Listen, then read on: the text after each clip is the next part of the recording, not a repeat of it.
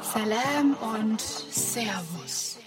Es ist schon wieder 17 Uhr und Zeit für FOMO. Was habe ich heute verpasst? Heute ist Montag, der 31.10.2022, Halloween.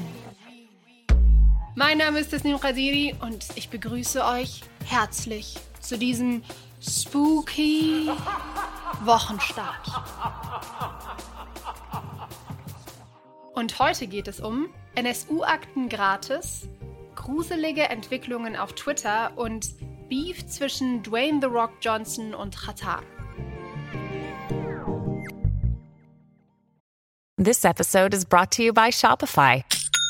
Forget the frustration of picking commerce platforms when you switch your business to Shopify, the global commerce platform that supercharges your selling wherever you sell. With Shopify, you'll harness the same intuitive features, trusted apps, and powerful analytics used by the world's leading brands. Sign up today for your $1 per month trial period at shopify.com slash tech, all lowercase. That's shopify.com slash tech.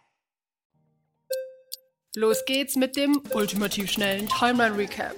Erstens. Wir starten direkt sehr scary rein. Also literally. Bei einem Massengedränge in Seoul sind am Wochenende über 150 Menschen gestorben. Im beliebten Ausgehviertel Itaewon haben Samstagnacht Zehntausende eng aneinander gedrängt Halloween gefeiert. Südkoreanische Medien kritisieren, dass die Behörden auf einen solchen Ansturm nicht vorbereitet gewesen seien. Damit sowas nicht noch einmal passiert, hat die südkoreanische Regierung heute umfassende Untersuchungen angekündigt. Zweitens. Umfassende Untersuchungen, ja, die würden wir uns auch vom deutschen Verfassungsschutz wünschen. Die Plattform Fragt den Staat und das ZDF-Magazin Royal haben einen Bericht des hessischen Verfassungsschutzes zum NSU gelegt. Eigentlich hätte der Bericht noch bis 2044 geheim gehalten werden sollen. Jetzt ist er unter NSU-Akten gratis frei zugänglich. Verlinken wir euch in den Show Notes. Erste Erkenntnisse wurden jetzt von Jan Böhmermann präsentiert. Der Verfassungsschutz hat viel mitbekommen und viel zu wenig unternommen. Sonst gibt es halt wenig Neues, aber immerhin wird wieder über das Thema gesprochen. Der hessische Verfassungsschutz hat jetzt mitgeteilt, die veröffentlichten Dokumente prüfen zu wollen. Immerhin etwas. Drittens. Und noch ein kleiner Lichtblick heute. Lula One. Der linke Ex-Präsident Luiz Inácio Lula da Silva ist wieder zum brasilianischen Präsidenten gewählt worden. Er hat sich in einer Stichwahl knapp gegen den rechtsextremen Jair Bolsonaro durchgesetzt. Viele BrasilianerInnen versprechen sich durch Lula einen sozialen und wirtschaftlichen Aufstieg. Den hat es nämlich vor knapp 20 Jahren, während seiner letzten Amtszeit, gegeben. Weltweit erhoffen sich viele aber auch einen positiven Impact auf die Klimakrise. Lula hat eine neue Umweltpolitik angekündigt. Viertens. Das war's dann aber auch mit Good News, denn wir schauen in den Iran. Der iranische Rapper Tomaje Soalehi soll festgenommen worden sein. Er hat auf seinen Kanälen immer wieder zu Protesten aufgerufen und Kritik am Regime geäußert, auch in seinen Liedern. Auf Instagram folgen ihm über eine halbe Million Menschen. Dort postet er täglich über die Situation im Iran. Sein Account wird momentan auch weiter betrieben. Unter anderem heißt es dort, dass Soalehi aktuell in Haft gefoltert werden soll. Seine UnterstützerInnen haben Angst um sein Leben. Das war der ultimativ schnelle Time Run Recap. Scary as fuck findet auch Basketballer LeBron James die neuen Entwicklungen bei Twitter.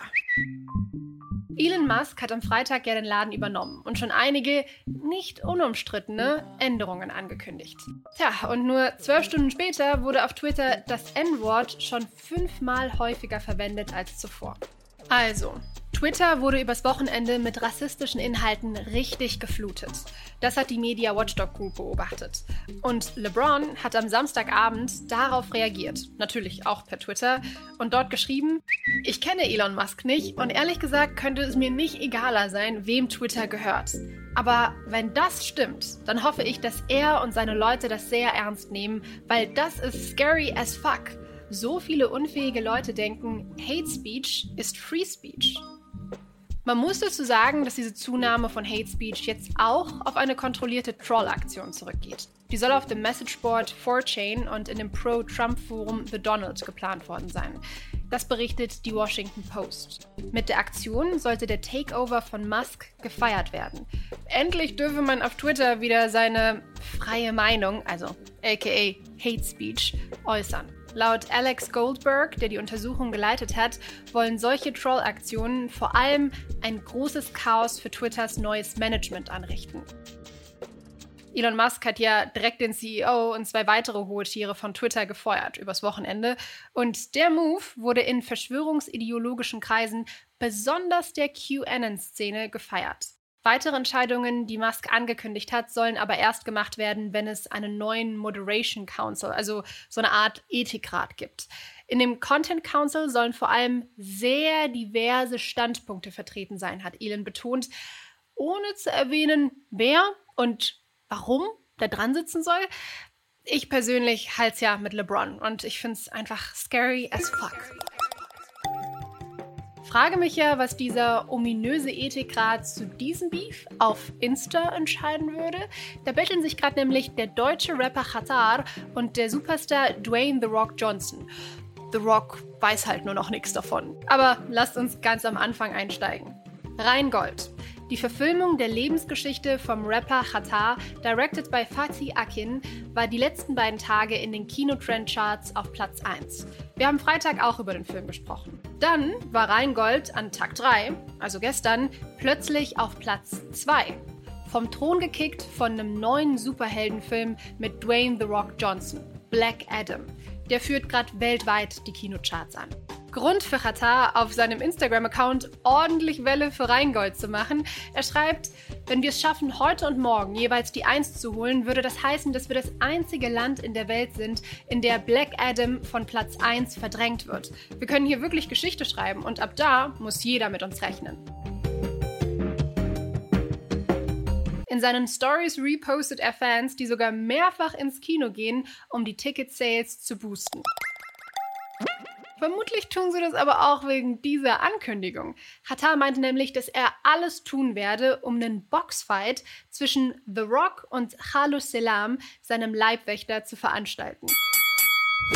Und zwar dann, wenn Rheingold am Ende der ersten Woche auf Platz 1 steht. Dafür gibt es jetzt sogar den Hashtag Fight with Salam, den Qatar-Fans in die Kommis bei The Rock posten sollen.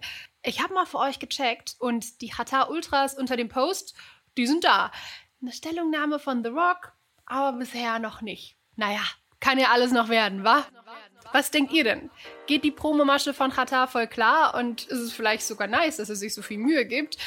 Oder ist es eher too much? Schickt mir eure Meinung gern mal an fomo at spotify.com. Das war's für heute mit FOMO und ihr hört hier morgen Denner, wie immer, auf Spotify. Ihr erreicht uns unter fomo at spotify.com. FOMO ist eine Produktion von Spotify Studios in Zusammenarbeit mit ACB Stories. Folgt uns auf Spotify.